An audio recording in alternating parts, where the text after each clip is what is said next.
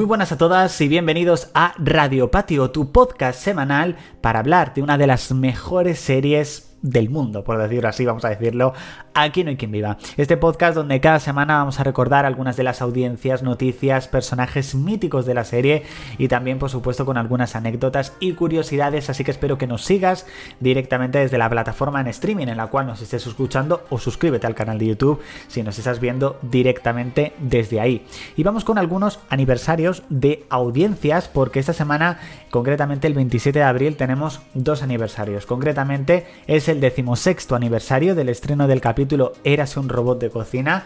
No nos olvidemos de ese capítulo de la Multimix, que en este caso pues compraba María Jesús y que las supernenas le robaban, que volvía a pedir, que se lo volvían a robar. Bueno, que la verdad que una auténtica maravilla de episodio. La verdad que esa trama a mí me gustó muchísimo.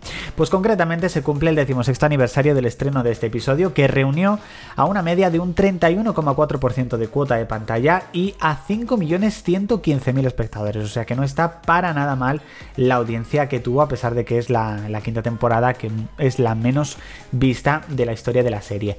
¿Qué aniversario también tenemos este 27 de abril? Bueno, pues como os hemos dicho, decimosepto aniversario, decimosepto, he dicho decimosepto, sí, decimoséptimo aniversario del estreno de Érase una traición, esa demanda que ponía Emilia a la comunidad para que le pagase el finiquito de todos los años que había estado sin contrato. Reunió al 35,7% de cuota de pantalla y a 6.735.000 espectadores. Nunca nos olvidemos de cuando se ponían a hacer ruido directamente por la noche y Nieves pues quería tirarles aceite hirviendo, bueno, cualquier cosa. 28 de abril, 18 aniversario del estreno de Érase una patrulla ciudadana. Eh, un capítulo muy bueno, buenísimo, la verdad, que esas patrullas con ese, ese momento en el cual Emilio le pedía problemas, eh, o sea, le pedía que le resolviese problemas matemáticos a Juan. es de las escenas más míticas de la historia de la televisión, yo creo. Reunió al 28,7% de cuota de pantalla y a 5.747.000 espectadores. Y quería hablaros concretamente aquí en Quien Viva de por qué no nos cansamos nunca de ver las mismas series. Y yo os digo que, que es extraño porque hay series que yo creo que no nos cansamos de ver. Una de las que yo nunca me cansaré de ver es Aquí no hay quien viva, o sea, yo llevo viendo Aquí no hay quien viva casi 20 años y me sigo riendo, sigo rebobinando escenas, o sea, me lo sigo pasando súper bien. Incluso hay un capítulo que se llevó varios meses sin ver y lo vuelvo a ver como que eh, es algo nuevo, ya si llevo un par de años sin verlo, bueno, ya eso es una auténtica locura. Yo creo que verdaderamente las series que envejecen bien es lógico que no nos olvidemos, que no nos cansemos nunca de ellas porque verdaderamente eso envejecen bien, verdaderamente son muy buenas, de mucha calidad y eso hace que por supuesto jamás nos cansemos de ellas, que es lo más lógico, por supuesto.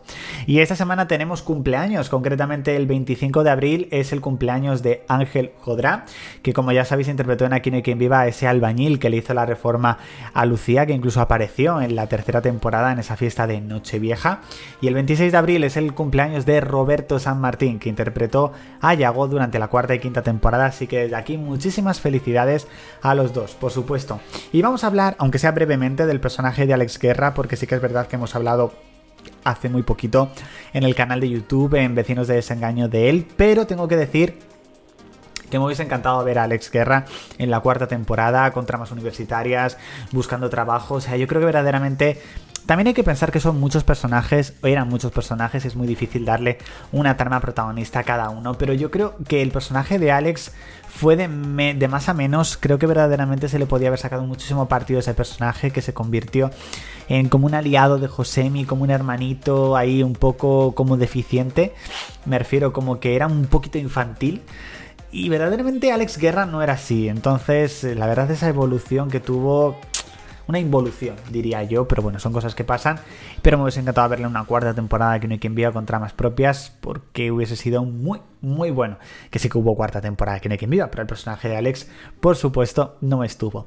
Hasta aquí este programa de Radio Patio, espero que os haya gustado. Recordad seguirnos en las principales plataformas digitales en las cuales nos estéis escuchando, o suscríbete al canal y activa la campanita en caso de que nos estés viendo en el canal de YouTube. Nos vemos en la próxima entrega. Recordad que el entretenimiento continúa en YouTube, redes sociales y podcast. Chao chicos.